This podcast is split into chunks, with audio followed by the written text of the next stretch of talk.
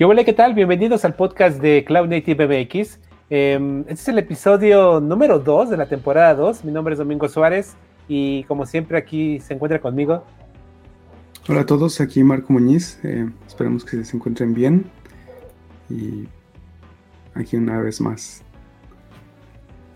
Y también se encuentra con nosotros, este, pues ya un viejo conocido y alguien a quien extrañamos mucho por acá, ¿no? Al buen Paco Moctezuma. Eh, que bueno, el día de hoy eh, va a estar con nosotros comentando, eh, estrenando el nuevo formato y pues bueno, viendo a ver qué tal. Entonces, pues justamente hoy le vamos a hacer una entrevista, este, pues así, este, para conocer al buen Paco, para quien no lo conozca, porque creo que su experiencia es muy, muy interesante. Entonces, pues bueno, bienvenido Paco, si quieres presentarte. Muchas gracias, Francisco Moctezuma. Este, pues nada, eh, basado en, estoy en San Antonio haciendo un poquito de tecnología, eh, sysadmin de Hueso Colorado, de la vieja escuela, la mejor, ya estoy viejo. y nada, aquí andamos, un gusto estar, estar con ustedes. Excelente, excelente. Interesante porque contigo empezamos el, creo que fue el primer episodio, ¿no? De, de, la, ah, de la y ahora estamos de nuevo. Pues tal vez como para la tercera, eh, la tercera temporada seguramente va a ser el, el que abra el telón. Así es. Pues bien, entonces, voy, voy, a poner acá en la pantalla, ahí está, justo lo que vamos a ver, de lo que vamos a platicar el día de hoy, que bueno, eh, a mí me, me, me, pareció muy curioso, ¿no? Este, este anuncio de, Spotify, ¿no? De su equipo de ingeniería, ¿no? Que hace la liberación de una herramienta, ¿no? Que se llama Backstage. Sí, bueno, acabas de, compartir el recurso y yo no lo había visto. Y pues sí, es un enfoque diferente al, a lo que al dashboard que existe por default en, Kubernetes. Y este, pues ellos vieron tal vez un caso de uso distinto en su plataforma y entonces por eso decidieron eh, implementar eh, o desarrollar este, este proyecto. Eh, pues vamos a ver más adelante que van a haber otras opciones y pues vale la pena evaluarlas. Imagino que está integrado el dashboard con Spotify, ¿no? Checas tus pods mientras le das play a... sí. estaría, estaría ¿no? Sí, ¿no? O si no, en tu Discover Weekly, ¿no? Te aparecen ahí los bots, ¿no? bots aleatorios. Sí, me, me, pareció interesante la herramienta, entonces, este... Y, también curioso de, Bueno, Spotify sí tiene una larga como eh, historia, ¿no? De que eh, hacen open source. Eh, no veo aquí si esta cosa es open source, pero sería, sería interesante revisarlo. Creo, creo que sí, tal vez. Em, pero bueno, pues habría que echarle un vistazo, ¿no? Un buen complemento al, al, querido y odiado a veces, ¿no? Este dashboard de, de, Kubernetes. Sí. De hecho, si es open source. Eh, eh, su GitHub es github.com slash backstage. Backstage. Sí, lo pueden ahí ver. Está escrito en TypeScript y JavaScript. Dale ahí. Qué interesante, qué interesante proyecto. Pues bueno, eh, otra nota también interesante que traes tú, no Marco, es acerca de, algo que ya viene cocinándose por meses. Sí, y bueno, ya inclusive años que había, escuchado un podcast de, acerca de este tema y que según en aquel entonces pues no era posible implementar eh, los tan discutidos genéricos en Go y pues ahora llegaron, se llegó a un acuerdo en el cual sí se acepta, ya, ya se aceptó más bien eh, la propuesta, eh, aún no se empieza a trabajar en, en, los, en la implementación eh, del lenguaje, pero pues ya oficialmente se van a, implementar genéricos en, en, Go. Entonces, este, para aquellos que, que como que era su, o ponían este, este tema como el pretexto para no, para no usar Go, ¿no? ¿Qué son los genéricos? Genéricos es, em, tú puedes, eh, por ejemplo, en una lista, eh, tú puedes meter, por ejemplo, diferentes eh, tipos de objetos, por ejemplo, un entero, una cadena, un, flotante, ¿no? Entonces, con genéricos tú puedes especificar que esa lista solo acepte cadenas o, o, especificas tipos a, a, colecciones o a clases. Eso es básicamente, ¿no? Sí, curioso. Vi, unas reacciones en Twitter justamente de, de Michel Hashimoto. Eh, bueno, aquí como que escogieron la que está como que más o menos bien, pero creo que pues él prácticamente le da igual. Eh, creo que incluso él estaba como a favor de que no tuviera genéricos. Pero pues bueno, a, ver qué pasa con, toda la gente que... Supongo que esto va a venir en, la próxima versión mayor de, de Go. La verdad es que no estoy muy seguro en qué próxima versión venga pero pues bueno, al parecer este empiezan a ser más gordo a, Go, ¿no? Que siempre se caracterizó por ser un lenguaje bastante, este, pues ligero, ¿no? Ah, bueno. ¿Hay una opinión de Rock Pike de los genéricos o algo así? No lo he visto yo. Em, pues como ahora ya... interesante ver, ver su reacción.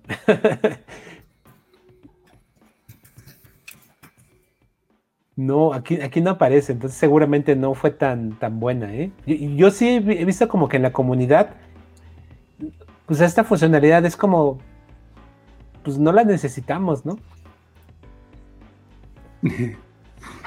Pero quien venga de lenguajes como, como Java, que esto lo tenemos en Java desde, pues, desde Java 5, en 2004, 2003, este, pues está más familiarizado, ¿no? Pero pues realmente Go no los necesita, ¿no? Se han hecho muchas cosas sin esto, entonces, pues bueno, pues a ver qué tal, cómo, cómo, cómo funciona esta nueva, esta nueva característica.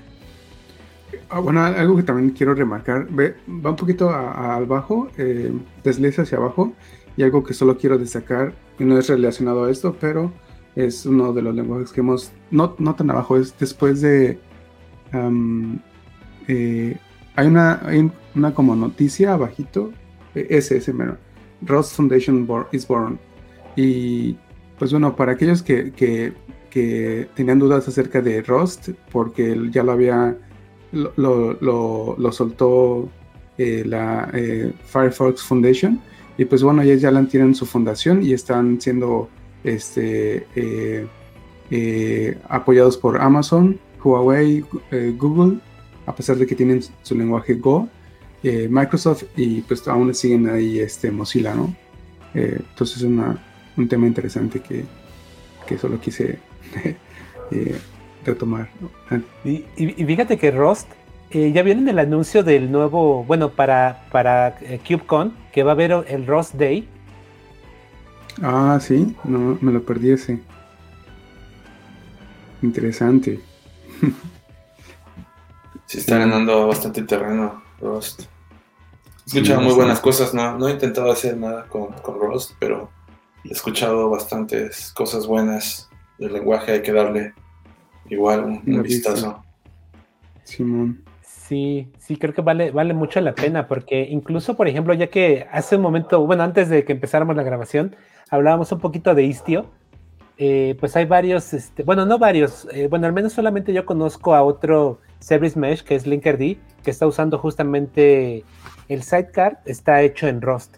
Entonces, este, pues ahí también, digo, sí, sí sigue creciendo su, adopción a, este nivel, ¿no? Que bueno, ya, ya ratito hablaremos de esto, espero, un, poquito más.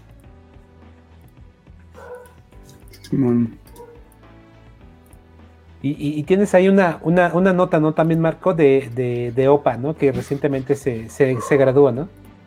Sí, bueno, eh, es la grabación oficial de, OPA, Open Policy Agent, eh, hace ya casi un mes.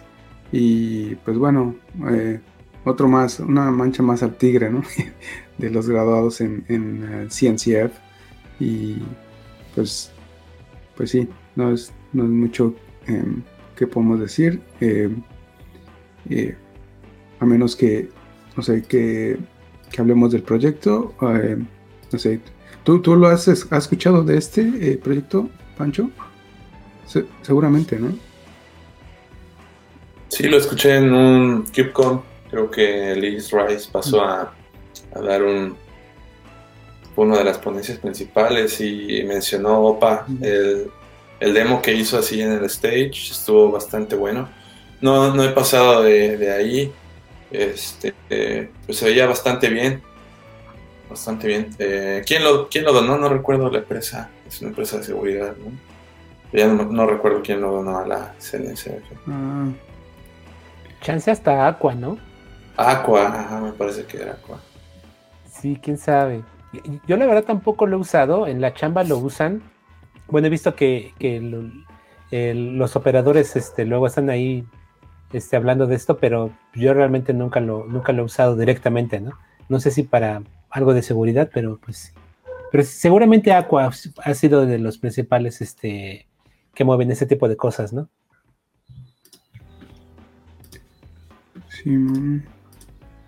Pues va. Eh, una, noticia que, bueno, al menos a mí me llamó mucho la atención esta semana fue eh, el tema de, un anuncio que hizo Google de GKE de una funcionalidad que le llaman Autopilot, que es muy probable que, por ejemplo, tal vez para, para los que trabajan con Amazon, tal vez para ellos no es tan nuevo, porque eh, si bien entendí más o menos, es que pues bueno, este eh, Autopilot te permite como aprovisionar un clúster. De hecho, cuando aprovisiones un clúster en GKE, te da la opción de que sea como el tradicional o Autopilot. Eh, y cuando es el tradicional, pues tienes que elegir la clásica, ¿no? ¿Cuántos nodos quieres y de qué tipo, ¿no? Y te cobran obviamente esas eh, por los nodos, ¿no? Que tú estás, este, pues aprovisionando, ¿no? Pero en el caso de Autopilot, te van a cobrar por las cargas de trabajo que pongas, por el tiempo que se mantengan vivas. Y obviamente también le llaman autopilot porque pues también, pues tú nada más dices, quiero que esté corriendo esta carga de trabajo, entonces pues ellos también se van a encargar de administrarlo por completo. Y, lo que me llamó mucho la, atención fue su modelo de, de pricing, ¿no? Que es basado en cuánto tiempo tus contenedores están corriendo. Mm, interesante. Bueno, eh, mm, tampoco lo, había, este, eh, visto, pero por lo que comentas suena que es algo similar, o eh, bueno, sin querer comparar, a lo que AWS tiene con Fargate, que realmente no, nos preocupamos de manejar las, instancias, sino más bien el cloud provider es el que provee toda eh, esa lógica, ¿no? Y sí, como mencionas, nada más nos enfocamos a, desplegar nuestras cargas de trabajo. Lo cual está interesante. Sí, algo así. Sí, está, bueno, ¿eh? Y pues aquí les dejamos la referencia de un tweet. Eh, más bien, sí es un tweet y al final del día nos manda una, a una liga dentro de, de New Stack donde justamente eh, Kelsey Hightower, ¿no? Pues explica un poquito más a detalle qué es esto de autopilot, pero pues sí, al final del día este, termina siendo, Google se empieza a poner como, eh, pues a la par, ¿no? Con, servicios como Amazon, este, pues para simplemente tratar de, competir en, este nicho tan, tan, tan complicado, ¿no? Que hay, y pues, pues a ver ahora qué pasa, me, llama la atención, entonces pues pues bueno, ahí les dejamos el anuncio por si quieren probarlo, porque ya se puede probar a, este, a partir de ahora, ¿no? el anuncio fue hace dos días, el primero de marzo. Mm, sí, interesante. Lo, estaba confundiendo con un con uno que, que administra como un un, un, eh, eh, un producto de ellos, de Google, que maneja, administra clusters de, de Kubernetes pero no, es más bien... ¿Antos? No, creo que sí, pero había uno que me acuerdo que habíamos anunciado que era el que administraba, era como el control plane del control plane. Y pues si desde un solo control plane tú podías este, manejar diferentes clusters. Entonces, no, pero ya veo que es un producto distinto. Sí, voy a echar el podcast en un ratito. Vientos.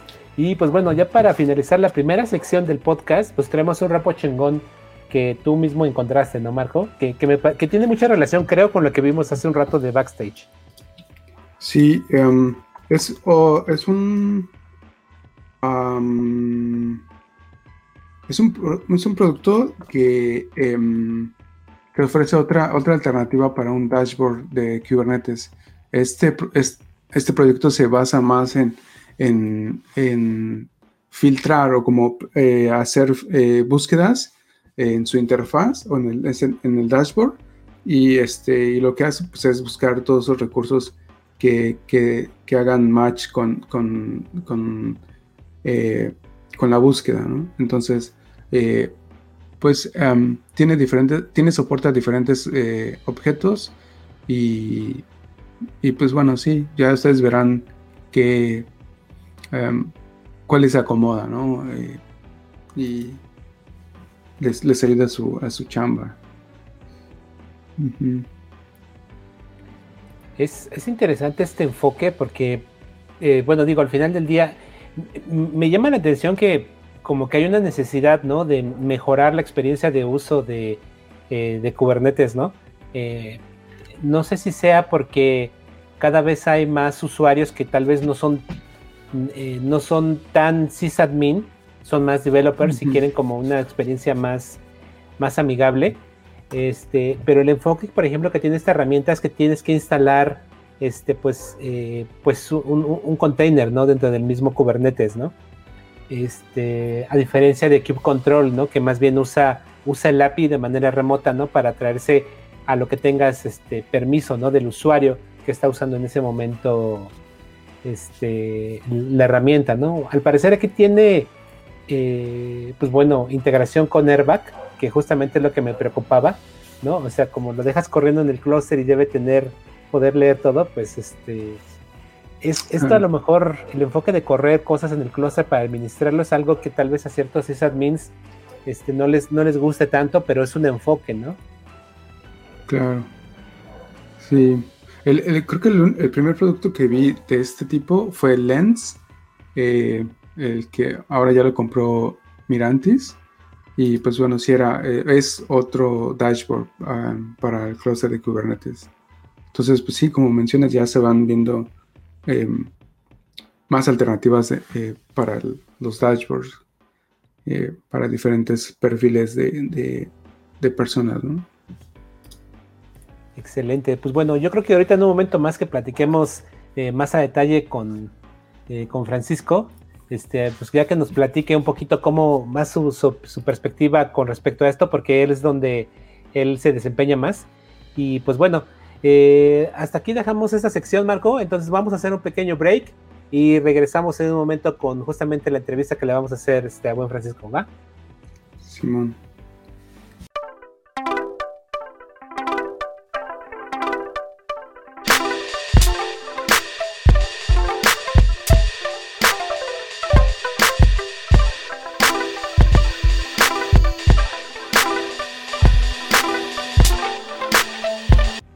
Pues bueno, regresamos con la segunda parte del podcast. Como se habrán dado cuenta, eh, la primera sección es muy parecida a lo que estábamos haciendo antes.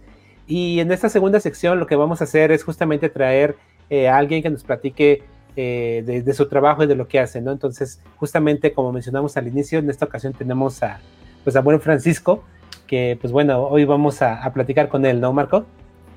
Sí, lo vamos a interrogar aquí con los tehuacanazos. sí, pues a, mí la verdad me, pareció muy curioso cómo nos conocimos, porque fue hace cuatro años casi, ¿no? Me parece que sí. sí, cuatro años en... Eh, y, y, fue justo después de un CubeCon, ¿no? Del de Austin en 2017. Cierto, sí, sí. Sí, ya para cuatro años, güey, no manches. Ahí también nevó en ese, en ese CubeCon, en Texas. Cierto. cierto, cierto. Y, tú, tú vives en San, en San, Antonio, ¿no? Entonces todos los, todos los días ibas de San Antonio a Austin, ¿verdad? Todos los días viajaba al, al CubeCon. Esas son las ganas de asistir. y no pagar hotel. Esta cerquita es Es una hora, una hora y media con tráfico. Ah, ok. no, es mucho, pero ya cuando manejas con nieve, entonces sí se pone divertido. Nosotros nos quedamos más o menos como a la mitad, en, eh, por un, cerca de un pueblo que se llama Buda. Ah, sí, a la salida de, Austin. Ajá, entonces, este, porque en mero Austin estaba muy caro también el hospedaje. sí, es, es caro Austin ya. Estuvo bueno ese, ese también. ¿Tú fuiste, Marco? No, no recuerdo. Sí, eh, sí estuve ahí con el, me quedé con el Domix también. Y en la, mañana que, no, cuando nevó, pues ahí todos salimos a ver cómo era la nieve y todo. Sí, estuvo bueno. Sí, sí, estuvo, estuvo bastante bueno. Pero pues sí, bueno, nos conocimos justo después de, de CubeCon por algunos tweets, supongo. No, no lo recuerdo bien. Creo que en el, en el Slack de Cloud Native, Cloud Native, ¿no? Sí, ¿verdad? Sí, creo que sí, entonces. Estuvo bueno eso. Y ya después nos vimos en persona el, el siguiente año, ¿no? En, en, Seattle, en el siguiente CubeCon. En el CubeCon de, de Seattle, sí. Ahí fue donde donde ya los conocí en persona a ustedes. Sí, y, también donde conocimos y se quedó con nosotros eh, fue este Luis Cacho, que eh, solía trabajar contigo, ¿no? Bien, el buen Luis Cacho, ahora Red Hat. El señor ya nos abandonó, pero sí, también andaba Luis por allá. Víctor, eh, también Víctor Palma. Varios, sí, sí, estuvo, estuvo divertido ese, ese equipo de, deseado Sí, y, luego el siguiente, creo que esto fue al menos de los que más me gustó porque hubo un montón de banda latina. Eh, yo en el primer CubeCon al que fui, ah, que fue en 2017 en, Berlín, eh, la verdad es que creo que a lo mejor si éramos cinco latinos, éramos, éramos muchos, güey. O sea, pero era, era tremendo. En Austin no vi tantos pero obviamente en cada año fue creciendo más, pero en el que sí se vio muchísimo latino fue en el de, en el de eh, San Diego, ¿no? San Diego estuvo buenísimo, sí. Muy bueno. Sí, me acuerdo que casi llenamos la mitad de un antro, de, una fiesta. Y, bueno, no era como una, como una tercera parte, ¿no? pero sí fue un buen de banda. De Venezuela, de Colombia. Ah, sí. Perú. Perú, cierto. Sí, había, había, buena banda.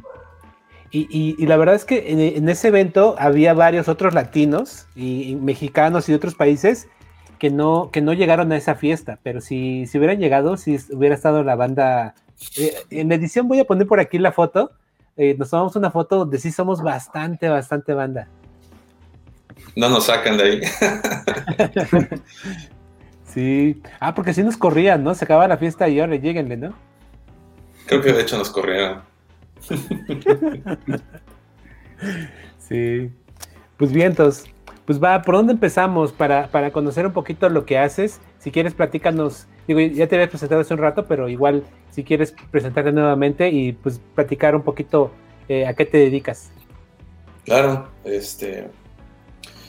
Pues vengo ya, ya traigo un perfil de sysadmin desde hace bastantes años. Este, empecé mi carrera administrando servidores Linux en Veracruz, yo soy de, Jalapa. Entonces estuve trabajando ahí en un par de universidades, en Jalapa administrando servidores Linux, ya saben, Postfix, eh, Bind, todo lo que es DNS, todo lo de todo, este, ahora sí que Linux de la vieja escuela, este, algunos OpenBSDs, firewalls, este, hacíamos, hacíamos nuestro propio storage también, este, incluso con Gentoo. Eh, y ya mi, mi, perfil fue evolucionando un poquito hasta que llegó todo esto de la nube. Fast Track, eh, llegué a una empresa en Puebla donde estuvimos haciendo cosas con OpenStack en un laboratorio de ¿Qué teníamos por ahí que hicimos este, con fierros viejones?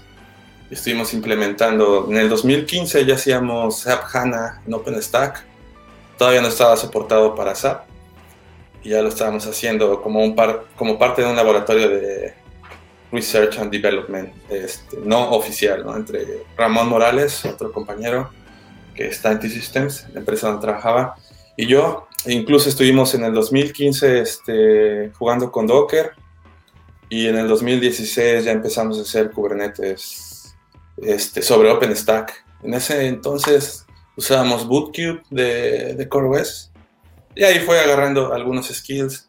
Este, mi perfil en ese entonces era un poquito basado en, en storage. Era yo Senior Storage Engineer. Pero así hay un montón de, otras cosas, ¿no? El storage estaba tan fácil que me, dejaba me daba chance de, usar este, OpenStack. y eso era lo que ocupaba, yo creo que el 80% de mi tiempo. Y ya era por lo que no me pagaban. Pero bueno, este, adquirí algunos skills de, de OpenStack, este, algunas habilidades ahí de, con Ansible, ya manejaba Docker y Rackspace este, en San Antonio. Me, llamó y me, invitó a hacer algunas entrevistas para ocupar una posición de, de OpenStack Engineer, pero fallé en todas las entrevistas, por supuesto, no tenía ninguna experiencia corriendo cosas así en producción locuchonas y me dieron chance de entrar en el equipo de en el equipo de deployments. Entonces eh, ellos me invitaron a, venir y desde entonces desde hace desde el 2006, 2016 estoy aquí con ellos. Ya de deployments evolucioné un poquito al equipo de soporte eh, de OpenStack pero en deployments aprendes un montón de cosas desde hacer bonds, LACPs, este, cosas muy, muy, desde muy básicas de configurar la red física en, los servers, este, hablar con la gente de data center, hablar con la gente de redes, hasta llevar el, deployment de OpenStack al, final, ¿no? Configurar HProxy o F5, todo eso lo hace el equipo de deployments, entonces eso me dio un buen de, de, experiencia con, con OpenStack. Después les, les menciono, me movieron al equipo de de soporte que ya son este, gente un poquito más pesada en el tema de correr OpenStack en producción. Y ahí fui dejando un poquito OpenStack de lado y metiéndome más en el lado de, Kubernetes y, de containers. Este, de hecho, en Rackspace yo empecé el, canal de, Kubernetes, el canal de Prometheus. Este, eso los creé yo. este, y ahí estuve tratando de hacer un poquito de, pues proveer laboratorios para los que estaban empezando hacer algunos templates con Terraform, algunos con Ansible, pero siguiendo jugando con Bootcube, eh, deployments con CubeSpray, cosillas así, ¿no? Entonces estaba todo, todo muy, muy verde y de hecho todavía no había ni siquiera un equipo de, de Kubernetes en Rackspace en ese entonces. Eh, estuve como que mencionándolo a los managers de esta tecnología, vamos a a tratar de hacer algún producto, etc. Eh, no, no, lo hicieron porque me escucharan, pero después eh, se evolucionó a tener un producto ya oficial y fui yo parte de, este equipo que, que hacía el, mantenimiento y el soporte. Estábamos, este, en mi equipo hacíamos cosas con los desarrolladores, éramos, se puede decir, como SRE, si, lo queremos ver así, hacíamos un poquito de, pues no tanto desarrollo, pero sí contribuíamos en, las decisiones, en la dirección del producto, este, en cómo se va modelando, hasta el trato con, con el usuario final que, que, usa Kubernetes. Entonces ha sido como que mi, mi track en los últimos, a lo mejor, 10 años. lo resumí muy, este, muy corto, pero más o menos es lo que he estado haciendo en los, en los últimos 10 años. Últimamente me he enfocado con cosas de, de Machine Learning, no tanto que, que yo sea un desarrollador de, de Machine Learning, sino tratar de, de portar workloads, este, pues sí, workloads en, eh, de Machine Learning sobre, sobre Kubernetes, ¿no? Tratar de emular lo que está haciendo Google con su API en un Jetson Nano, que es un dispositivo, ahí voy a poner el link. Es un dispositivo, este, es un, básicamente un Raspberry con, con, GPUs.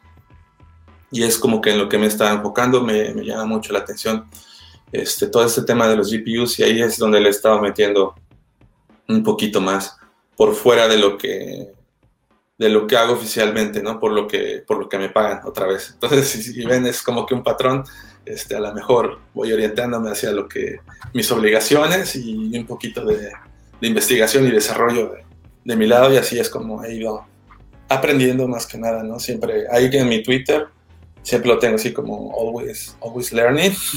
Y así es como, como he, ido, he ido sacando este rollo. Entonces, e, eso se me hace bastante interesante, yo creo que hacia allá va, va mucho de la, de la evolución del cloud, hacia el machine learning, es el Jetson Nano. Es buenísimo si lo, si lo, quieren, si lo quieren probar, los recomiendo para empezar a jugar con, con GPUs este, y con Kubernetes. En ese Jetson Nano usé un K3S cuando estaba empezando. Este, y creo que no lo he actualizado. Corre Kubernetes 1.15 con Containerd y jala padrísimo, jala súper bien. Este, ya la, la versión de Jetson Nano ya soporta completamente Docker, ya no hay que hacerle ningún hack al kernel como en las versiones, en las primeras versiones que salieron de Jetson Nano. había que hacer unas modificaciones al kernel para que Docker pudiese hablar con los GPUs, con el GPU que tiene. Pero ahorita ya la, imagen que tiene Nvidia, ya, Nvidia, este, ya lo soporta Docker así nativo y no hay, no hay que hacer ningún hack en el, kernel. Nada, nada locuchón. Está bastante interesante, se, se, lo recomiendo ahí para quien quiera empezar a jugar con, con los GPUs. Estaba yo buscando entre Jetson Nano y, este, y el otro dispositivo de Google que son los TPUs. Ah, no recuerdo cómo se llama, Coral, en ese entonces. Es más o menos este, algo similar, pero mi decisión fue por, por la portabilidad del Jetson Nano, creo que hay más librerías y hay un poquito de más cosas para, para el Jetson. Pero bueno, eso es como que lo que he estado haciendo y no sé si tengan alguna pregunta de, mi día a día, perdón, me, seguí derecho. Saben entretenido en tu historia. Uy, es, más larga, pero bueno, la resumí muy bien. Hay, hay tristeza también en esa, en esa parte, pero bueno. Fíjate que, de, lo que comentaste hay, hay, hay, algo que yo creo que le puede ser muy útil eh, a, mucha de la audiencia que nos, eh, que nos sigue, porque creo que mencionaste una, una, cosa muy importante que es justo lo que tienes en tu, en tu vida de Twitter, que es siempre aprender, ¿no?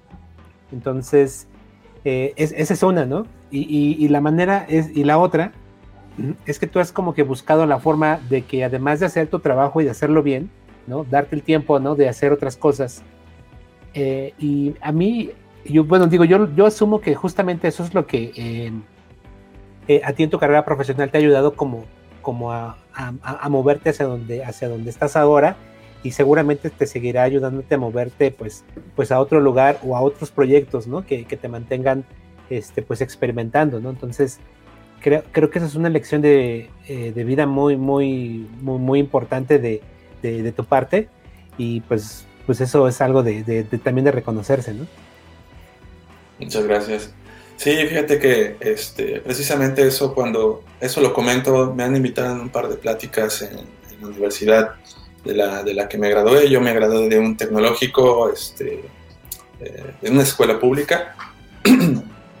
y afortunadamente los, los maestros o ex compañeros que ahora son maestros hemos tenido contacto, me han dado seguimiento y me han invitado a dar un par de, pláticas, tal vez tres, y he ido y compartido con, los chavos cómo es en el mundo real, ¿no? En la escuela lo que te estás enfrentando y, y en lo que vas al mundo real, porque yo me acuerdo que nos quejábamos mucho de, no, pues el maestro no enseña nada. Yo, yo mismo lo decía, ¿no? Y pues, si es en el mundo real, vas a llegar a un trabajo y no te van a decir A, B, C y D, ¿no? Hay que investigar. Entonces trato como que de, compartir mucho de, esas experiencias que he tenido en, la vida profesional en, tecnología y este, ya en varias empresas que he estado y ahora en Estados Unidos también. Todas esas experiencias las he tratado de, compartir con los chavos, incluso... Eh, si me permiten, puedo hablar de un proyecto que tengo que le llamé Tlacuaches. Este, ese proyecto Tlacuaches también voy a poner el link ahí en la descripción, se lo voy a pasar a Domi. está en un ripo por ahí donde básicamente el proyecto Tlacuaches es un proyecto que tengo de mentorías, por así decirlo. Eh, trato de ayudar a, un grupo específico de, chavos interesados en aprender, básicamente recién graduados o por graduarse y que quieran aprender un poquito de, cloud. Eh, pues hemos, hemos estado aprendiendo Docker, Kubernetes, un poquito de Prometheus, cosas así. Este, llevo tres ediciones de este, este proyecto y creo que les ha beneficiado por, por, lo que me han comentado, les ha beneficiado a los chavos. Este, lo hago así por tres, cuatro meses y me lo han pedido, ¿no? Entonces a veces pongo en mi, en mi Twitter, este, se va a abrir ahora sí que la convocatoria de los tlacuaches, este, quien quiera aplicar, manden un correo, den sus razones, que quieren aprender. Ese creo que es, es un rico viejito, tengo otro más son pero en ese proyecto Tlacuaches ha sido bastante gratificante en, que los chavos que, que les he ayudado, em, pues han, han podido sobresalir en su trabajo, este, o encontrar otro trabajo, ¿no? Eh, desafortunadamente no he podido ayudar a alguien que haya puesto su propia empresa, sería, no sé, o que iniciara su propio proyecto, ese sería como que un sueño también para mí, pero al, menos también los he ayudado a enfocarse, a, a, emplearse, ¿no? A más o menos ver por, por, dónde, por dónde ir.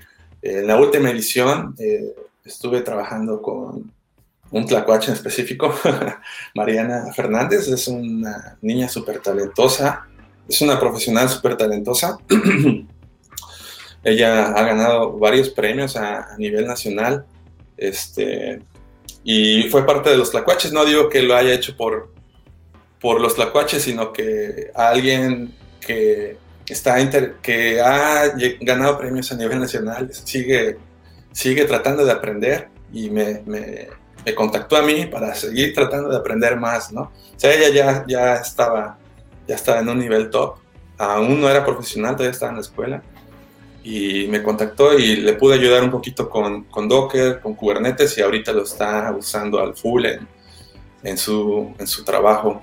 Ella este, está haciendo Machine Learning precisamente, y pues nada, me siento como que orgullosillo también de, de poder ayudar con eso a las nuevas generaciones.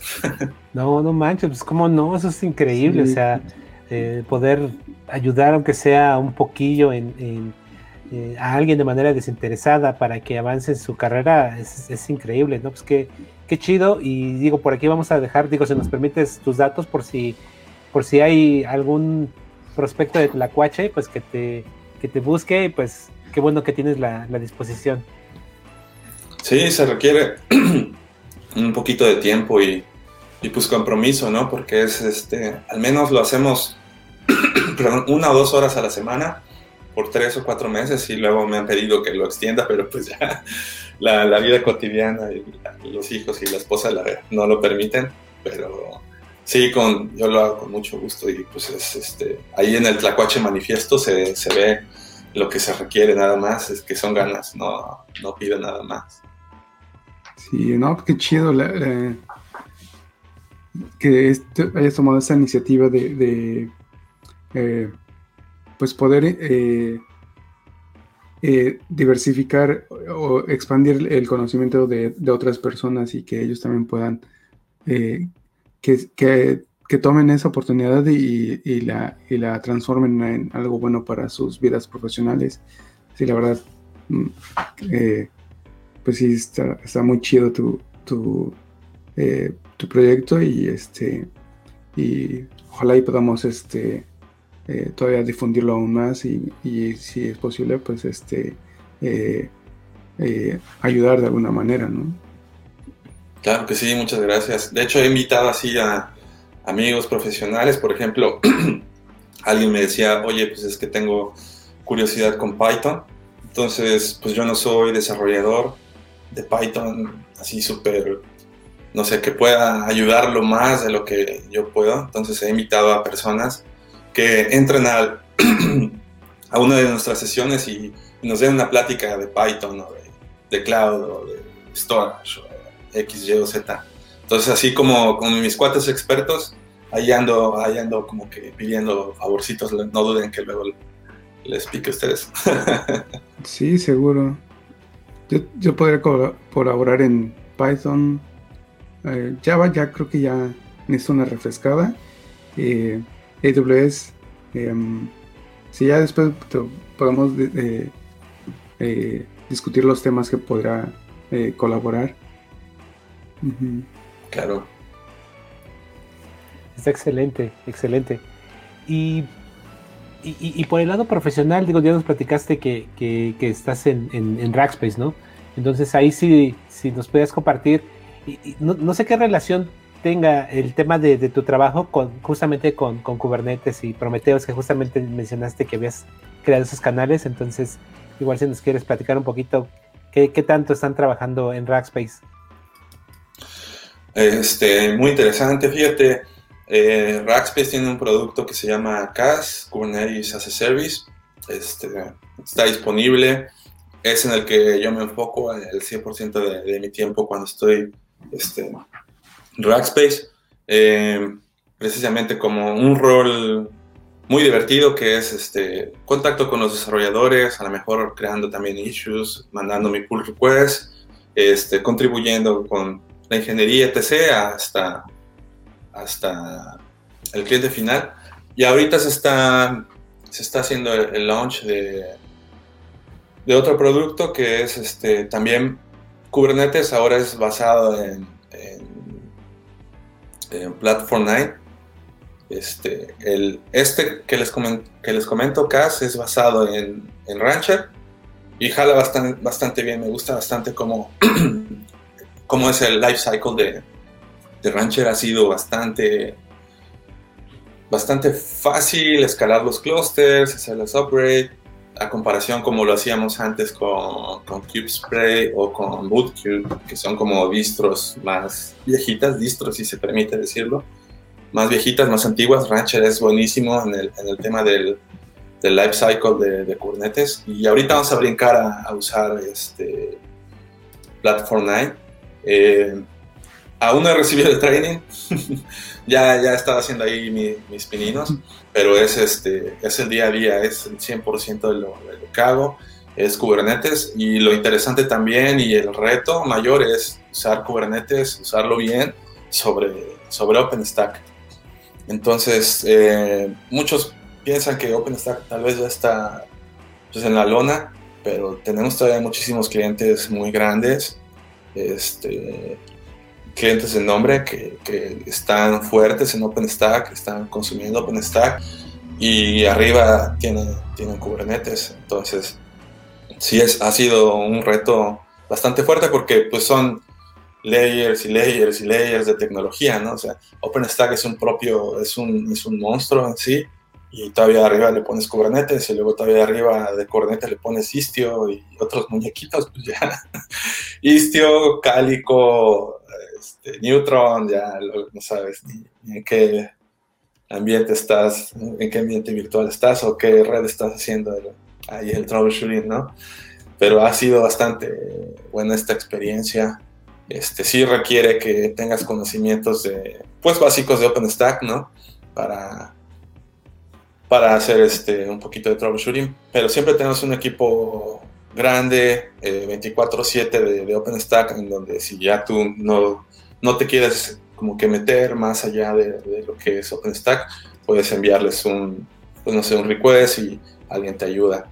Entonces no, no estoy así como que, como que clavado en, los dos mundos, ¿no? Me he enfocado más en, Kubernetes. Sí, sí le muevo también OpenStack, pero ya no, no, tan, no tan denso a, no sé, atraer un rabbit de la muerte, o no sé, algo así, Pero sí es este, es 100%, 100 Kubernetes, es este, interacción con el cliente, probar cosas nuevas, seguir haciendo research and development. No tenemos todas las respuestas tampoco, ¿no? Este, si cualquiera de ustedes usa Kubernetes en producción, sabe que pues hay requisitos de, o sea, pueden llegar eh, peticiones de configurar X o Y o Z es, es un mundo, ¿no? Es, es, inmenso. Este, y todos los juguetitos que le pones, este, pues por así decir, no sé, Harbor a lo mejor para Registry, o luego llegan peticiones de Nginx, o llegan peticiones de backups con Velero, que también usamos, este, Istio, o no sé, roles de Prometheus, o un service account, cosas así son las que, las que se consumen el día a día y está interesante porque muchas, muchas de esas cosas también no están integradas en el producto por default y es donde hay que hacer nuestro, nuestro issue, el PR, si, si tienes tiempo y este, que pase a la línea de, de los desarrolladores, lo evalúen, se apruebe, se hagan merch y, mandar este, el update ¿no? en, el, cliente en específico.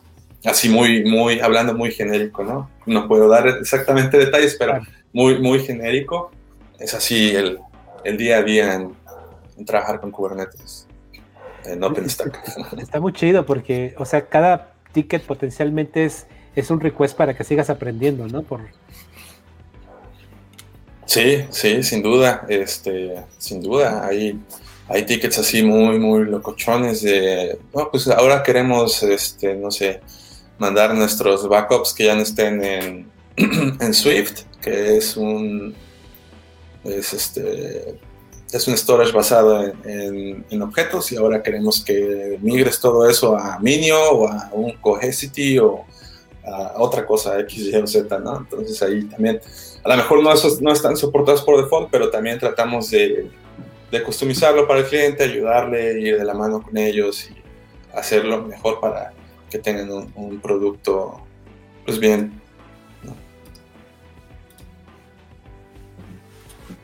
Sí, muy interesante. Eh, bueno, una, duda que me, que me ha estado. Eh, bueno, la, discutimos y es. Eh, ¿Cómo ves a los clientes en, en, el término de en términos de adopción de Kubernetes? ¿Cómo lo ven? ¿Cuál es su, su, ah, su perspectiva al, tal vez como al estar escuchando Kubernetes de, otras fuentes? cómo ellos lo perciben y, cómo es que ellos... Porque supongo que ah, también hay, hay como decepciones, como que no entendieron eh, de qué se trataba y, llegan con una idea errónea, ¿no? Eh, ¿Cuáles han sido ahí tus eh, casos? Muy buena pregunta. Fíjate que, pues hay de, hay de todo, ¿no? Pero por lo que he visto, em, hace, no sé, dos, tres años empezaron pues con cosas muy básicas, los clientes que teníamos, cosas muy, muy básicas a lo mejor de este, Nginx Ingress, ¿no? Y tener un Nginx y varios endpoints. Y ya ahí se siguieron con pequeñas cositas y ahorita son súper expertos. Yo creo que luego los tickets que, que, he recibido así de, yo creo que a lo mejor tú me podrías enseñar más, ¿no? O sea, ya están bien evolucionados, van evolucionando bastante. Y hay otros que también entran mucho por, por hype de, hablemos de Istio, por ejemplo. Eh, pues todo el mundo quiere Istio, todo el mundo quiere usar Istio por X, Y o Z. Y muchos no saben cuál es el caso de uso o cuál es el beneficio real que te puede ofrecer. Y pues es un, pues es un servicio bastante grande, bastante complejo.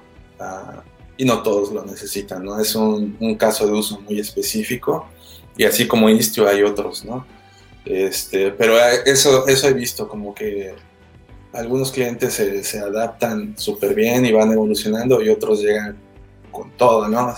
Yo quiero, yo quiero todo, échamelo todo, este, Istio, échame también, no sé, todo, todo, venga para acá, Linkerd. Ah, sí, eso es, sí, Suena que es muy muy divertido su, cuando tienes que trabajar con ellos, ¿no? Ah. Sí, bastante interesante.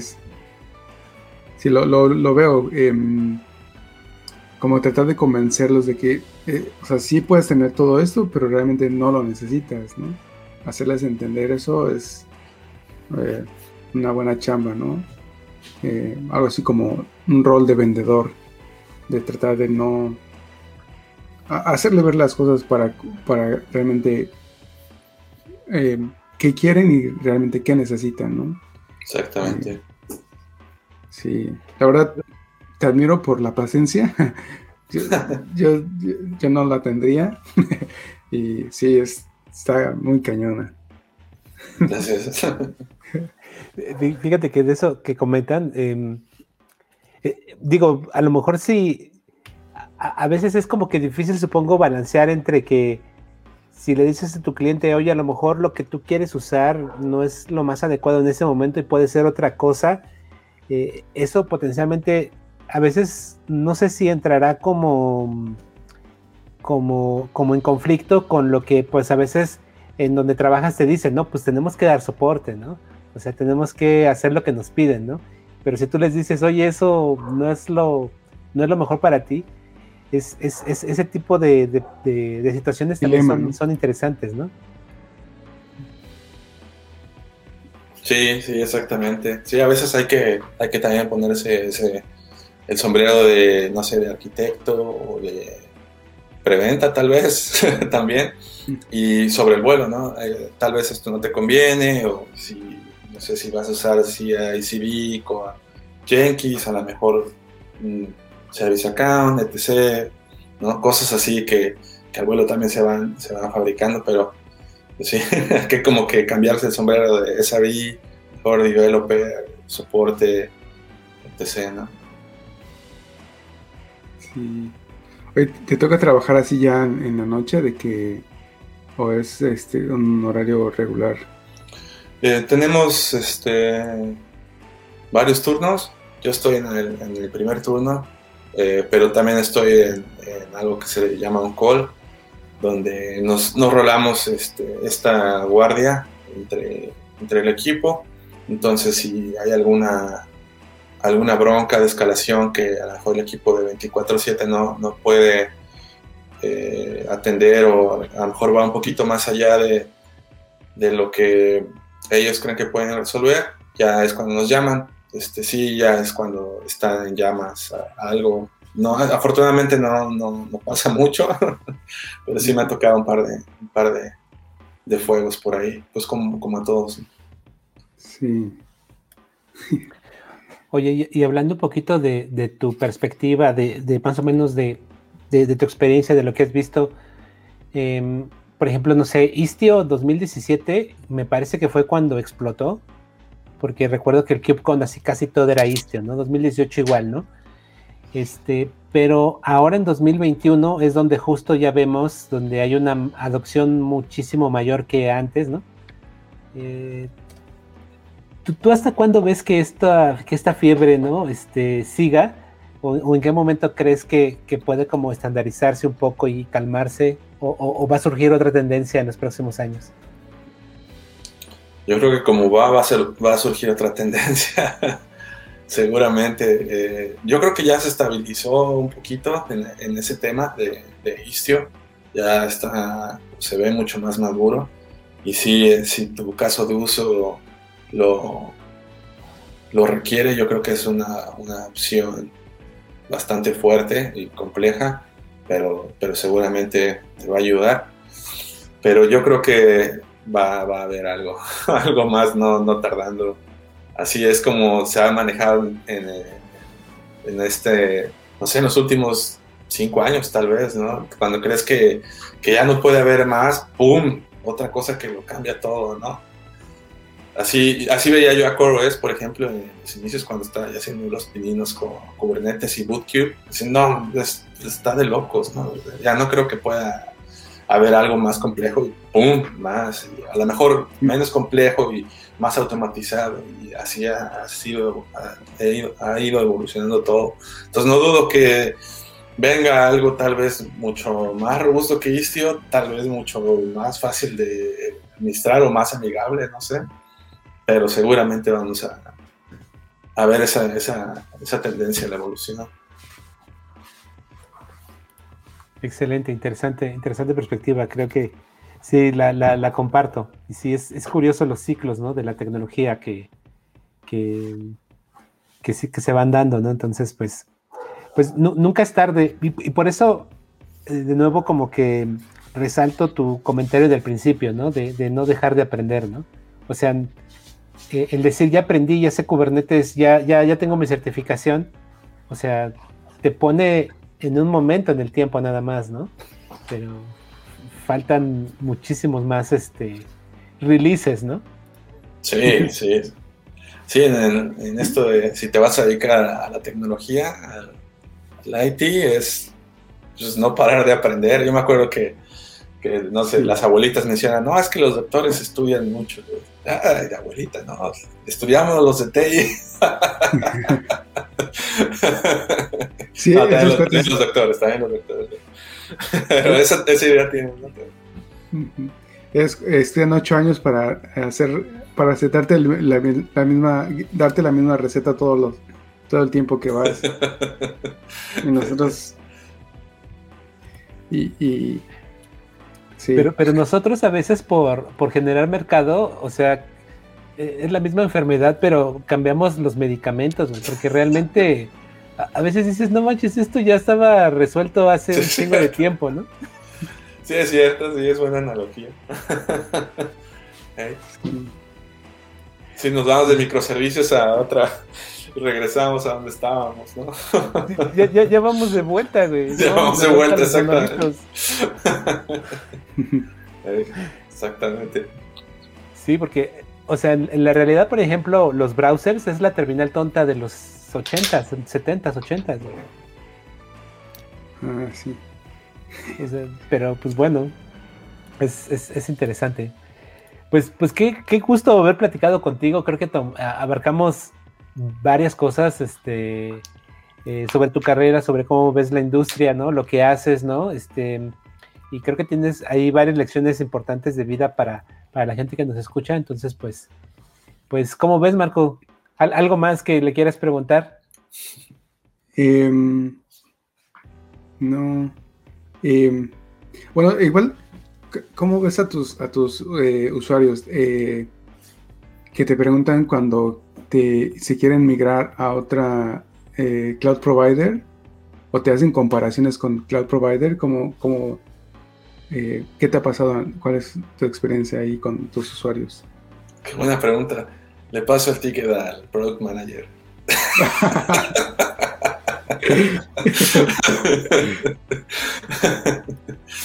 no, pues este. Trato como que de, de abrir una ventana con la documentación de otro provider y nuestra, tal vez nuestra documentación y ir comparando. Y pues sí, hay muchos gaps, ¿no?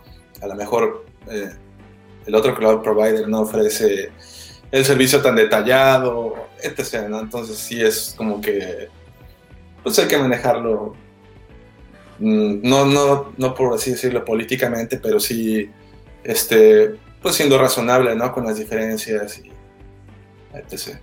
No sé si, si, me explico. Y sí, y, sí incluyendo a, alguien de producto, que ellos son como que más esa parte del management y cómo, cómo manejar esas situaciones con, con el cliente.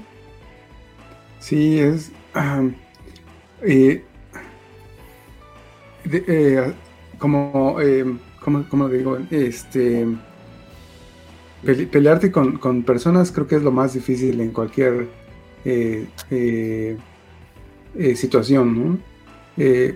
Y, realmente así lo, lo, vuelvo a remarcar, tal vez la paciencia que tienes al estar trabajando ya que unos cinco años, no sé, yo hay veces que con mis usuarios internos los tengo, que como que darles sus estate quietos porque si alguna vez sí, se pasan. Eh, pero, o sea, manejar ese tipo de situaciones, no sé, lleva un, eh, una paciencia increíble y, saber cómo, cómo manejar tus palabras para que tal vez no se sienta ofendido o que eh, sienta que, le estás respondiendo de una manera neutra eh, sí, esa es otra parte de, la magia que realizas, ¿no? En, tu chamba. Pues, es algo que creo que no todas las personas tenemos. Y sí, es admirable. Gracias. Pues sí, yo creo que igual cada, cada rol tiene también su, lado de paciencia, tal vez como desarrollador, ¿no? este, a mí me, me, me estresa mucho cuando, cuando estoy tratando de escribir código y no me sale algo. ¡ah! quiero tirar todo, más que cuando estoy haciendo ops. A mí, para mí fluye, pero cuando estoy este, tratando de programar, no digamos programando, porque no soy programador. Por ahí este, mencionaba Domi un exporter que hice de Prometheus, lo hice en Go, pero me costó muchísimo trabajo. Este, y sí, esa, esa paciencia que a lo mejor tú tienes tirando código, ya tienes unas habilidades que pues, lo llevas haciendo bastante tiempo, pues para mí es muy difícil, ¿no? Entonces a mí esa parte a lo mejor me desespera, ¿no? Para algo para ti es muy, muy, muy fácil. Entonces tal vez es, es el lado de, de, la, de la profesión también. Pero es muy chido también el, desarrollo y yo creo que ahí debo de ir este, adoptando un poquillo más y siendo, siendo mejor. Sí, sin duda, yo creo que también un, la, la, otra parte de, de, de, ese rol que tienes es la satisfacción que, que, que, obtienes cuando ayudas a tus clientes de la manera más eh, efectiva, ¿no? Sin tratar de ser o de, de, aventarles un chorote, sino que decir, a ver, ese es tu problema, y si hacemos, le mueve, es como el, el, el este, el, la historia de, del, la persona que llega a arreglar, no me acuerdo qué aparato era, y que nada más era un tornillo, ¿no? Y, y, todo lo que conlleva el conocimiento de esa persona, de la experiencia, es para saber qué tornillo era al ajustar y arreglar el problema. Eso es, la, yo creo que la satisfacción que tú tienes uh, al, al, ayudar a tus, a tus usuarios, ¿no? Que, que se siente muy bien, ¿no? Y, y no sé, cómo, cómo lo lleves tú, pero tal vez llegue a, a, unas personas a, alimentar un ego, ¿no? sí. Excelente. No, pues qué gran gusto tenerte y, y, que sea nuestro padrino de esta, de esta nueva temporada, ¿no? Con este nuevo formato. Eh, disfruté muchísimo la charla, siempre es bien chido platicar contigo. Como creo que la última vez que platicamos así de chido fue eh, el año pasado, ¿no? Que organizamos unas chelas ahí en el Slack de, de ah, Planet México, ¿no? Cierto, sí, chelas virtuales. Pero sí. Estuvo sí, buena es, también. Es que extrañábamos este, pues, reunirnos, ¿no? Así platicar y uh, echar desmadre, ¿no? Porque es parte de, de, los eventos, ¿no? Es parte de la comunidad, ¿no? O sea, además de. Creo que así se aprende mejor, creo, ¿no? Porque te acuerdas del desmadre y de lo que aprendiste, como que. No sé si algo ayuda. Sí, yo creo que ayuda bastante. Tener una chelita en la mano, a lo mejor estar este, escuchando a alguien que habla, tal vez no tienes toda la atención ahí, pero sí se te queda, se te va quedando un poquillo, no sé, y la interacción con, con la gente que vas conociendo también, eso, platicando las experiencias ahí en el mismo congreso, etc., ayuda bastante. Excelente, pues, pues a ver si este año nos da chance de vernos en, ¿dónde va a ser? ¿En Washington este año? ¿Qué pasó, ah, Domínguez? Lo hablamos. Ah, no, Los Ángeles, Ángeles ¿no? Aquí Los es. Ángeles. Aquí es que se cerquita. ¿Y sí, va a ser virtual o va a ser? No, ya presencial, lo anunciaron presencial. Ah, sí. Uh -huh. Hay que ir. Sí. La verdad es que sí me dan ganas, güey, pero híjole, estoy en sector de riesgo y pues no creo, no me. Y aparte, Todos ya estamos. Está gacho, ¿no? Que estás en sector de riesgo, pero no eres tan viejo para alcanzar vacuna, güey.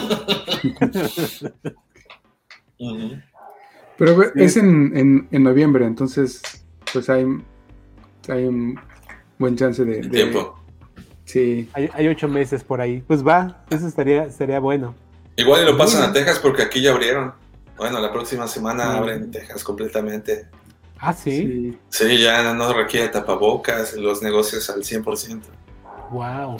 Yo, wow. yo lo, que es, lo que he pensado es de que como después de lo que sufrieron con las afectaciones del clima, ahora quieren abrir todo para mover la economía y, y porque sí estuvo estuvo cañón. Sí. Sí. Pero sí, sigue, vamos sigue, sigue, estando cañón, sigue estando cañón. Eso sí. Pues no, bueno, o sea, me refiero que... al bueno, me, eh, refería al, a lo de la pandemia y a lo que pasó ahí en Texas, de que el clima se Sí. los, los, los afectó cañoncísimo. Sí, justo, justo como anécdota, este, íbamos a grabar este podcast hace dos semanas, ¿no? sí. Pero bueno. Sí, me quedé, me quedé sin internet. sí. Digo, es, algo gacho, pero qué bueno que fue nada más eso, ¿no? Sí, nada más fue eso, afortunadamente. Excelente. Pues vientos, pues no, nos dejaste varias cosas interesantes que vamos a poner por acá en la descripción, ¿no? Este, lo de los tlacuaches está bien chido. Entonces vamos a ver qué, a ver si, a ver si te, te, caen más por ahí, estaría, estaría bueno, ¿no? Entonces, sí, yo creo que voy a abrir la edición 2021 en un par de meses. Este, ahí, como sea, voy a poner el link. Excelente, perfecto, pues, pues va, pues ya sabes que esta es tu casa. Cuando quieres venir, acá estamos. Y pues de nuevo, muchísimas gracias por tu tiempo. Muchas gracias a ustedes por, por invitarme, me la pasé bien chido. Pues aquí platicando. Sí. Pancho, cuando quieras aquí venir a echar relajo o compartir cosas, pues aquí va a estar abierto siempre. Te voy a quedar ahí a Los Ángeles a aventarme de, la avioneta también. Sí, cuando quieras. Órale, pues. Va que va. Pues bueno, pues muchísimas gracias. Eh, espero editarlo, no sé, un día de estos y publicarlo. Hoy, hoy es miércoles, miércoles 3 de marzo, entonces igual el viernes 5 ya está publicado. Órale. Pues bueno, este, pues va, cuídense mucho, síganse cuidando mucho y nos vemos. Muchas gracias. Luego. Estamos. Cuídense. Bye. Ay, sí se fue. sí, sí, de veras. Quedó bueno, ¿eh? Sí, sí, bueno.